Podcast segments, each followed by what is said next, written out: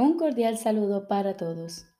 Hoy continuamos leyendo el Manual para el Maestro del libro Un Curso de Milagros. Novena parte. ¿Se requieren cambios en las condiciones de vida de los maestros de Dios? Jesús nos dice, donde se requieren cambios es en las mentes de los maestros de Dios.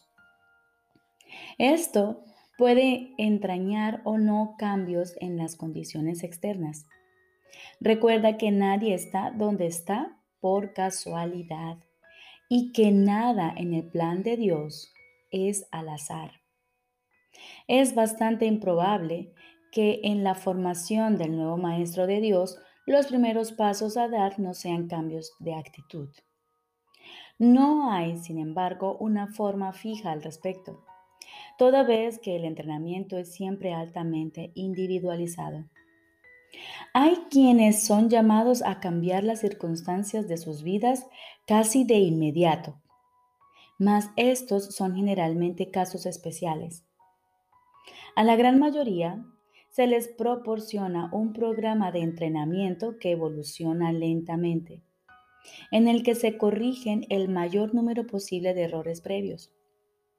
Las relaciones personales en especial tienen que percibirse debidamente y se tiene que eliminar la piedra angular de la falta de perdón.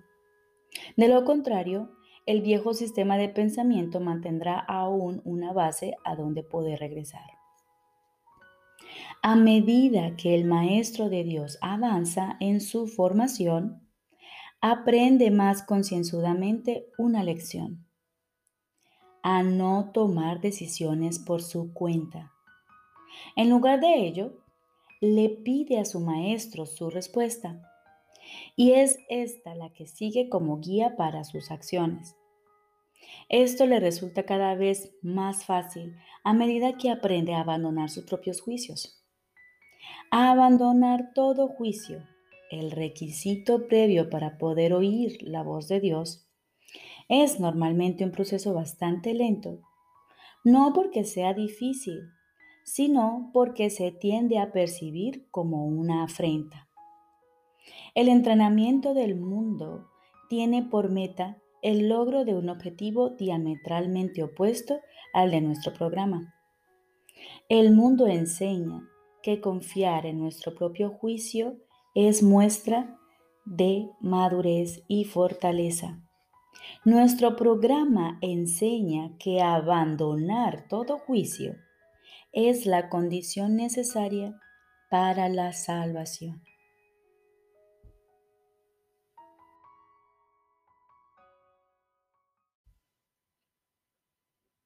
Ahora continuamos con el libro de ejercicios.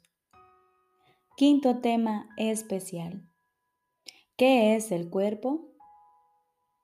El cuerpo es una cerca que el Hijo de Dios se imagina haber erigido para separar partes de su ser de otras partes. Cree vivir dentro de esa cerca para morir a medida que ésta se deteriora y se desmorona.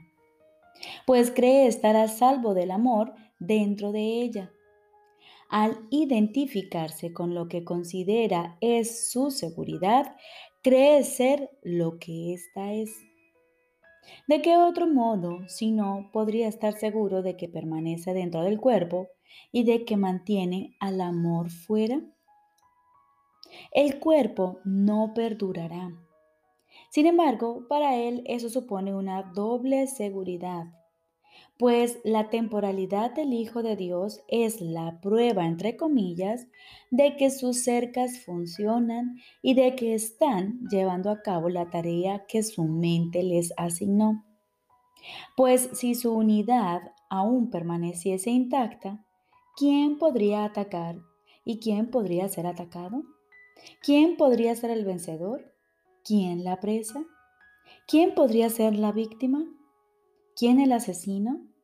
Y si él no muriese, ¿qué prueba habría de que el eterno Hijo de Dios puede ser destruido? El cuerpo es un sueño. al igual que otros sueños.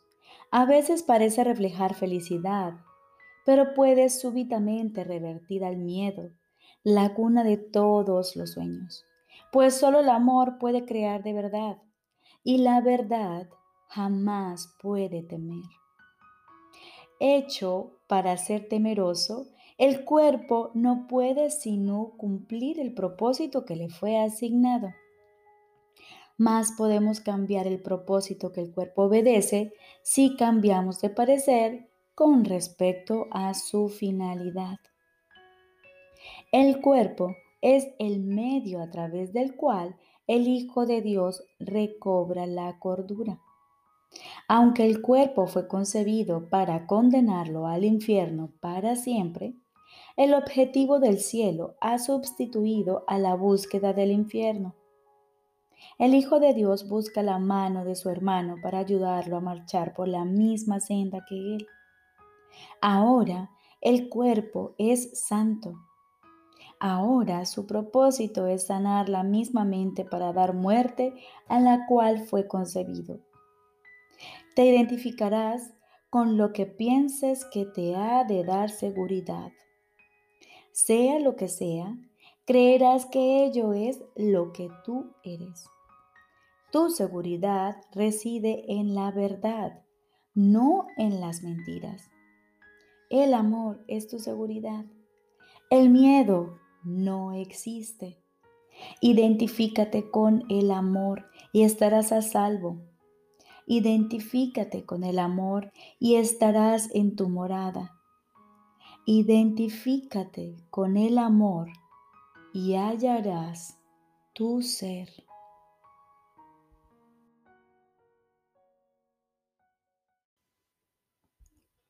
Lección número 267. Mi corazón late en la paz de Dios.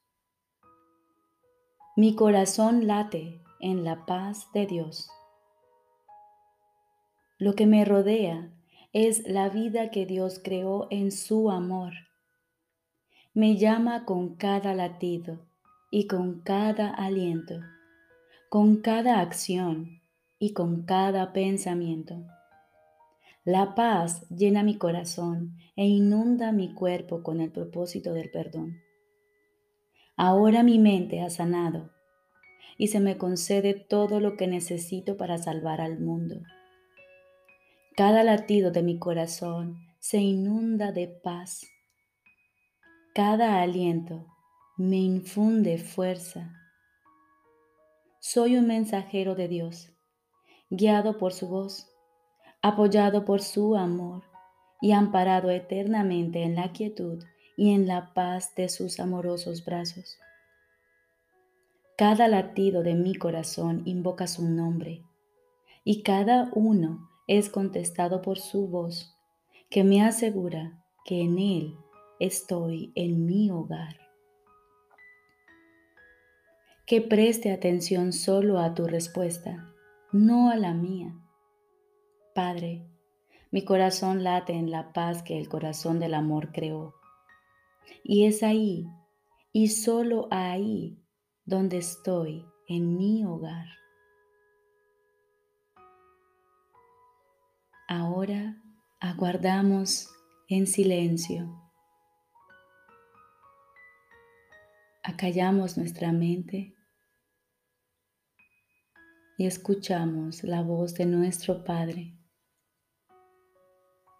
Estoy seguro de que Él te hablará y de que tú le oirás.